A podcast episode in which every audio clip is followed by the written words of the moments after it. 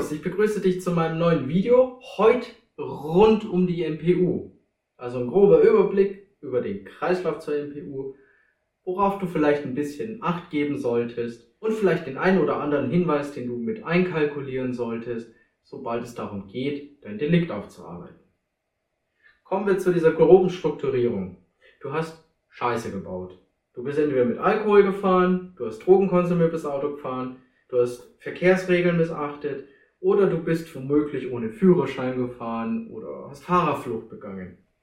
Das sind die, die vier Delikte, nach denen sich die MPU orientiert. Entweder wegen Alkohol, Drogen, Straßenverkehr oder Strafgesetz.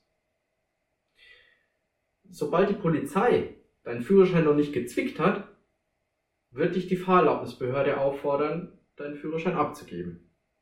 Wenn du es freiwillig tust, sparst du dir ca. 200 bis 300 Euro Verwaltungsgebühren, sofern sich die Fahrerlaubnisbehörde durch Verwaltungsakt zwingt, deinen Führerschein abzugeben. Natürlich, sobald der Führerschein abgegeben ist, solltest du jetzt erstmal überlegen, hm, gut, ich muss zur MPU. Hm, wie komme ich da hin?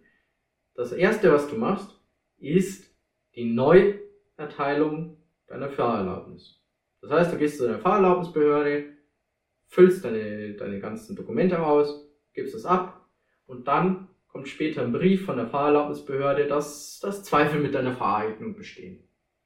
Gut, dann, dann kannst du an einem beigefügten Zettel sehen, welche Begutachtungsstellen es in deiner Gegend gibt. Du darfst dir eine auswählen und dann wird deine Akte, die bei der Fahrerlaubnisbehörde steckt, zu dieser Begutachtungsbehörde geschickt. An dem Punkt ist es wichtig zu sagen, bevor du deine Fahrerlaubnis wieder beantragst, analysiere deine Akte. Das heißt, du beantragst deine Fahrakte, deine Fahrerakte bei der Fahrerlaubnisbehörde, schaust sie dir an, machst Notizen, machst Fotos, vielleicht hast du einen Handscanner und scannst dir die Sachen ein. Hauptsache, du hast das Material, das später auch der Psychologe bei der MPU als ein Handwerkszeug nimmt. Wenn du dann deine Antwort an die Fahrerlaubnisbehörde zurückgeschickt hast, dann kommt eine Forderung. Eine Forderung von der Begutachtungsstelle, die du ausgewählt hast. Diese Rechnung begleichst du natürlich. Nach circa fünf Werktagen hat die Begutachtungsstelle dann die Zahlung erhalten und dann schickt sie dir ein Terminschreiben. Dann nimmst du den Termin natürlich wahr, kommst in das Gebäude, kriegst einen, nach der Anmeldung kriegst du einen Fragebogen in die Hand.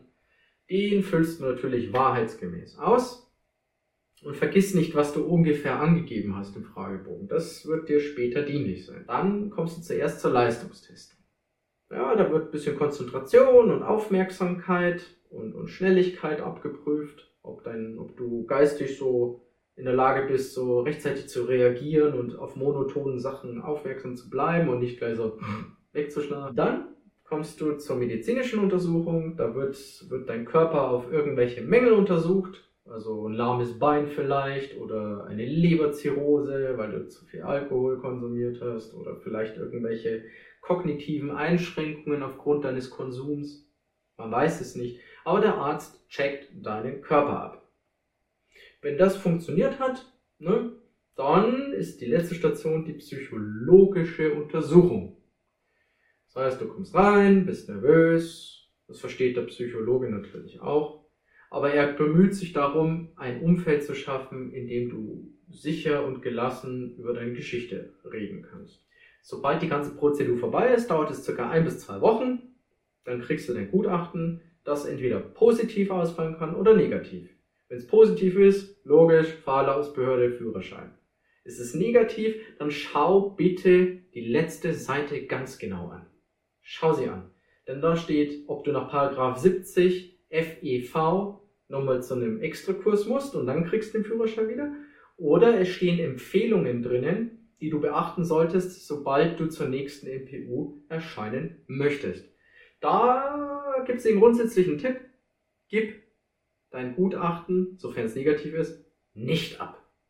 Lass deine Frist verstreichen, ist egal. Denn alles, was du der Fahrerlaubnisbehörde gibst, ist dann wieder Material für den nächsten psychologischen Gutachter. Und für den medizinischen natürlich auch. Ne? Denn alles, was in dieser Akte drin steht, das nimmt dann der Psychologe her, um sich ein detailliertes Bild von dir zu machen. Den Fragebogen, den ich erwähnt habe, nimmt er dann auch noch hinzu. Und dann stellt er auch dementsprechend die Fragen zu deinem Delikt oder Delikten, je nachdem. Also achte wirklich drauf, was du tust, was du getan hast und überlege dir, wie es überhaupt dazu kommen konnte. Kommen wir nochmal ein bisschen detaillierter zum, zum psychologischen Untersuchungsgespräch. Das ist ganz wichtig. Denn von dir wird Offenheit und Ehrlichkeit verlangt. Es ist wichtig, dass du keine Lügen erzählst. Der Psychologe wird es merken. Er hat die Akte, und deine Fragebögen. Und wenn sich deine Geschichte von den Fakten so ein bisschen distanziert, dann wird der Psychologe schon merken, okay, der versucht mich für dumm zu verkaufen. Ja? Darum, das soll auch kein Ansporn sein, irgendwelche Geschichten zu machen, aber kenne deine Geschichte und lerne aus dieser Geschichte. Stell dir vor, da ist irgendjemand und, und der fährt dann betrunken oder unter Drogeneinfluss oder weil er halt gerade einfach rast oder unter Termindruck ist, der rast dich dann zusammen. Das willst du auch nicht, oder? Da würdest du auch gleich sagen, MPU. Sowas gehört nicht in Verkehr. Also bezieh diesen Gedanken bitte mit ein, wenn du in deiner Vorbereitung bist. Was würdest du tun, anstatt eines Alkoholfahrers oder Drogenfahrers oder Rasers zu sein? Guter Kerngedanke. Was, was auch, also was ich, was ich aus, aus Literatur und, und Gutachten auch ab und zu erlesen konnte, war, dass die Antworten relativ flapsig waren. Die waren so, ja, ich habe viel Stress. Das ist keine Entschuldigung für Raserei. Der Psychologe wird sich das von hinten anschauen und denken, okay, was hat die Person gemacht? Was hätte sie anders tun können, dass sie nicht so im Stress ist? Was hätte sie anders tun können, dass sie sich nicht dem Alkoholkonsum oder dem Drogenkonsum hingibt? Schiebt die Person die Schuld auf andere Menschen und Umstände?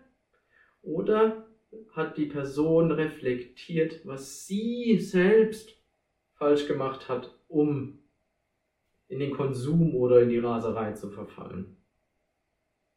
Hm, es geht immer nur um dich selber, was du machen kannst, was du gemacht hast, was du verändern kannst, was du für Maßnahmen gemacht hast, was du für Strategien entwickelt hast, um dem vorzubeugen. Nicht um andere, nur um dich. Und das solltest du bedenken, wenn du dich auf deine MPU vorbereitest. Als kleines Additum zur Abstinenz. Wenn du Drogen konsumiert hast, mach grundsätzlich ein Jahr Abstinenz. Das lohnt sich. Das, das erweckt Vertrauen und, und gibt dir eine bessere Chance zu bestehen. Bei Alkohol entscheidet es sich, ob das nur wirklich ein einmaliges Vergehen ist oder schon Missbrauch oder Abhängigkeit. Bei Missbrauch oder Abhängigkeit, da würde ich dann auch, also bei Missbrauch würde ich sagen zwischen 6 und 12 Monate Abstinenz plus Veränderung des Trinkverhaltens und bei Abhängigkeit, so empfiehlt es auch ein ehemaliger Gutachter vom TÜV, Thomas Wagenpfahl, der Testknacker bei Führerscheinverlust. Schöne Lektüre übrigens. Da steht bei Alkoholabhängigkeit grundsätzlich Abstinenz wahren und sofern es Rückfälle gibt, auch wieder Kompensationsmöglichkeiten entwickeln, um wieder zurück zur Abstinenz zu kommen. So viel von mir als grundlegende Information zur MPU und zum MPU-Kreislauf. Ich hoffe, es hat dir gefallen. Wenn es dir gefallen hat, dann freue ich mich natürlich über ein Zeichen der Anerkennung in Form eines Likes und vielleicht sogar möglicherweise ein Abonnement.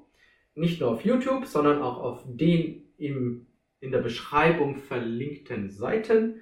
Und falls du Interesse haben solltest, mich als Berater zu konsultieren, dann auch unten in der Beschreibung der Link zu meiner Homepage, bei der du die Möglichkeit hast, selbstständig einen Termin zu buchen. Das Schöne an der Sache ist, es läuft alles online. Du musst dich nicht aus dem Haus bewegen. Du brauchst nur ordentliches WLAN, dann einen PC, Tablet oder Smartphone und ein ordentliches Headset bzw. Ohrstöpsel mit Mikrofon.